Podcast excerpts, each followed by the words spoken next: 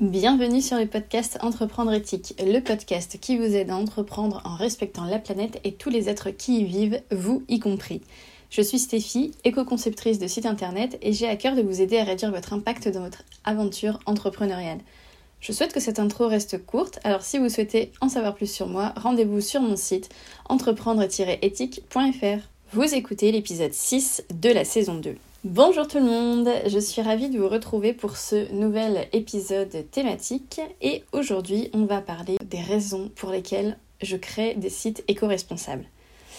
Alors, en effet, j'ai décidé de concentrer mon activité autour de l'éco-conception de sites internet et je me suis dit que ça pourrait être pas mal d'expliquer les raisons de ce choix et de vous dire pourquoi il me semble important de créer des sites éco-responsables.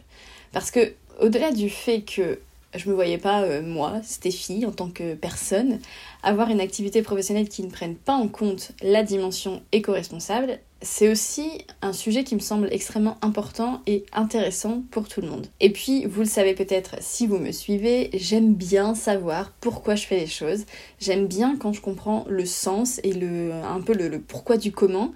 Sinon, en fait, je vois pas l'intérêt et du coup, je suis pas du tout motivée. Donc voilà pourquoi j'avais envie de vous donner les raisons qui m'ont poussé euh, à concentrer mon activité sur l'éco-conception de sites. Alors, d'abord, avant tout, je voudrais euh, définir ce que j'entends par site web éco-responsable ou éco-conçu. C'est euh, la même chose dans ma tête. voilà, pour être sûr que tout le monde sache bien de quoi on parle, en fait, euh, un site éco-responsable ou éco-conçu, c'est un site internet qui va avoir le meilleur équilibre possible entre son impact environnemental et social et ses qualités fonctionnelles. Donc il ne s'agit pas du tout de faire un site avec euh, un impact zéro parce que ça n'existe pas. Un site avec un impact zéro, c'est pas de site du tout. Forcément, dès que vous faites un site, il y a forcément un impact. Euh, et il ne s'agit pas non plus de baisser euh, de façon excessive la qualité du site, aussi bien visuel que dans l'utilisation. Parce que si c'est pour faire un site qui remplit pas son rôle et donc euh, qui ne sert à rien, eh bien autant ne rien faire. Parce que sinon ça veut dire qu'on a un impact, même s'il est minime, on a quand même un impact, mais qui ne remplit pas son rôle ni son objectif, donc un impact qui sert à rien. Donc c'est vraiment une recherche permanente d'équilibre et d'efficience et surtout beaucoup de remise en question. Alors du coup, pourquoi euh, créer un site éco-responsable? C'est quoi en vrai les avantages de faire ça? La première raison, qui peut paraître un peu évidente, bah, c'est tout simplement de diminuer l'impact négatif du numérique. En fait, c'est un sujet, voilà, si c'est pas la première fois que vous écoutez un de mes épisodes, vous l'aurez compris, je pense, mais c'est un sujet que j'ai à cœur de populariser dans le sens de rendre accessible parce que je trouve que c'est un sujet encore trop peu abordé et pourtant euh, il y a des choses à dire. En fait, l'impact écologique du web, euh, l'impact du web en général même, est plus qu'inquiétant. Et selon moi, ça concerne tout le monde et vraiment, il est temps d'agir. Enfin, c'est comme pour le reste de la crise climatique. Euh, les gars, il faut y aller, quoi. C'est maintenant. Donc, je pense que j'ai déjà donné ces chiffres, mais voilà, pour être sûr que tout le monde soit bien au fait, je vais le redire. On estime aujourd'hui que le numérique est responsable de 4% des émissions de gaz à effet de serre dans le monde. Donc en fait, c'est autant que le secteur aérien. Sauf que le petit truc en plus du numérique, c'est que euh, personne ou presque n'en parle et que en plus les usages explosent vous avez forcément euh, voilà, entendu parler de streaming et de télétravail. Je veux dire, aujourd'hui, euh, même mes, grands-parents, je pense, pourraient être amenés à faire une réunion Zoom, alors que voilà, il y a quelques années, c'était pas forcément le cas. Et voilà, c'est vraiment des usages qui explosent. Donc on est face à un secteur qui pollue beaucoup, ou très peu de personnes en ont conscience en fait, et où a priori ça va ne faire qu'empirer. Parce que autant j'ai l'impression que dans d'autres gros secteurs pollueurs comme euh, l'avion, l'alimentaire, le transport, etc., on est quand même plus ou moins informé et on essaie euh, plus ou moins d'agir. Alors avec plus de de pertinence et de succès euh, selon, mais en tout cas voilà, on est quand même un minimum au courant et on essaye de faire quelque chose, plus ou moins. Mais pour le numérique, j'ai vraiment l'impression que c'est l'inverse. On est de plus en plus à utiliser Internet de façon intensive, sans se douter en fait une seule seconde que c'est problématique. Donc c'est la première raison pour laquelle j'ai à cœur bah, déjà de sensibiliser sur euh, ce sujet, donc notamment euh, via le podcast que vous êtes en train d'écouter par exemple. Euh, et ensuite c'est aussi pourquoi j'ai décidé de créer des sites web qui étaient éco-responsables. La deuxième raison pour moi de créer un site web éco-responsable, c'est pour être plus aligné. Alors, ne vous sauvez pas, s'il vous plaît.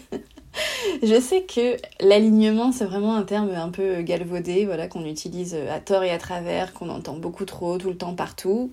Ok, on est d'accord, mais n'empêche que pour moi, c'est quand même un truc hyper important.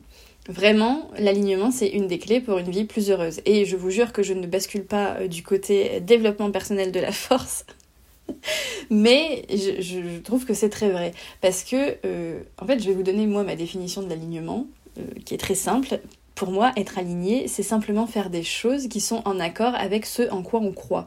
En gros, c'est juste faire des actions en accord avec nos valeurs. C'est tout. Et pour moi, si dans notre vie, on fait que des trucs avec lesquels on est en accord, avec lesquels, voilà, qui, qui nous posent pas de questions, des trucs qui font sens et où on peut se dire, bah ouais, j'ai fait ça et j'assume parce que parce que c'est en accord avec qui je suis et ce en quoi je crois, bah du coup, on se sent bien. En fait, c'est comme si la vie, la vie pardon, devenait un peu plus facile parce que bah, on se pose moins de questions, on est moins en conflit permanent avec euh, ce qu'on croit devoir faire, ce qu'on a vraiment envie de faire, etc.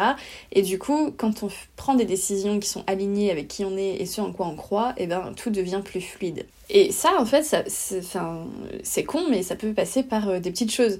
Admettons que pour vous, euh, l'écologie soit quelque chose d'important, et a priori, si vous êtes arrivé jusque-là dans l'épisode, c'est que c'est peut-être un peu votre cas quand même. Il y a certaines personnes pour qui le fait de se sentir aligné, ça va passer par du militantisme euh, à petite ou à grande échelle. C'est des personnes qui voilà, ont vraiment besoin et envie de passer à l'action et, voilà, de faire des plus ou moins grandes choses, mais de crier haut et fort euh, leurs convictions. Et puis pour d'autres, euh, qui se sentent pas vraiment l'énergie, la force, le courage, ou enfin juste l'envie en fait de faire des actions fortes, ça peut juste être de mener leur vie le plus possible en accord avec cette valeur et de faire des choix éclairés en fonction euh, aussi et surtout de leurs moyens au moment où ces personnes font ces choix. Je pense que il n'y a pas une meilleure façon qu'une autre d'être engagé. Tout le monde n'est pas destiné à militer haut et fort et c'est complètement ok. Et donc pour moi, créer un site éco-responsable, ça peut être une des petites actions, un, des choix éclairés qui euh, ben, mène à plus d'alignement.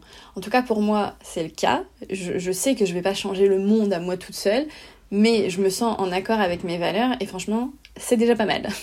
Et enfin, la troisième raison pour laquelle je fais des sites éco-responsables, c'est que euh, selon moi, un site éco-responsable est souvent un site euh, de bonne qualité. En fait, je vais m'expliquer un peu créer un site éco-responsable, c'est prendre en compte plusieurs aspects. Donc il y a l'aspect environnement, bien sûr, c'est le truc le plus évident, mais il n'y a pas que ça. En fait, on va aussi faire attention, par exemple, à l'accessibilité numérique, donc c'est le fait de rendre le site accessible pour les personnes en situation de handicap, ou encore la sécurité des données, la vie privée des, des utilisateuristes.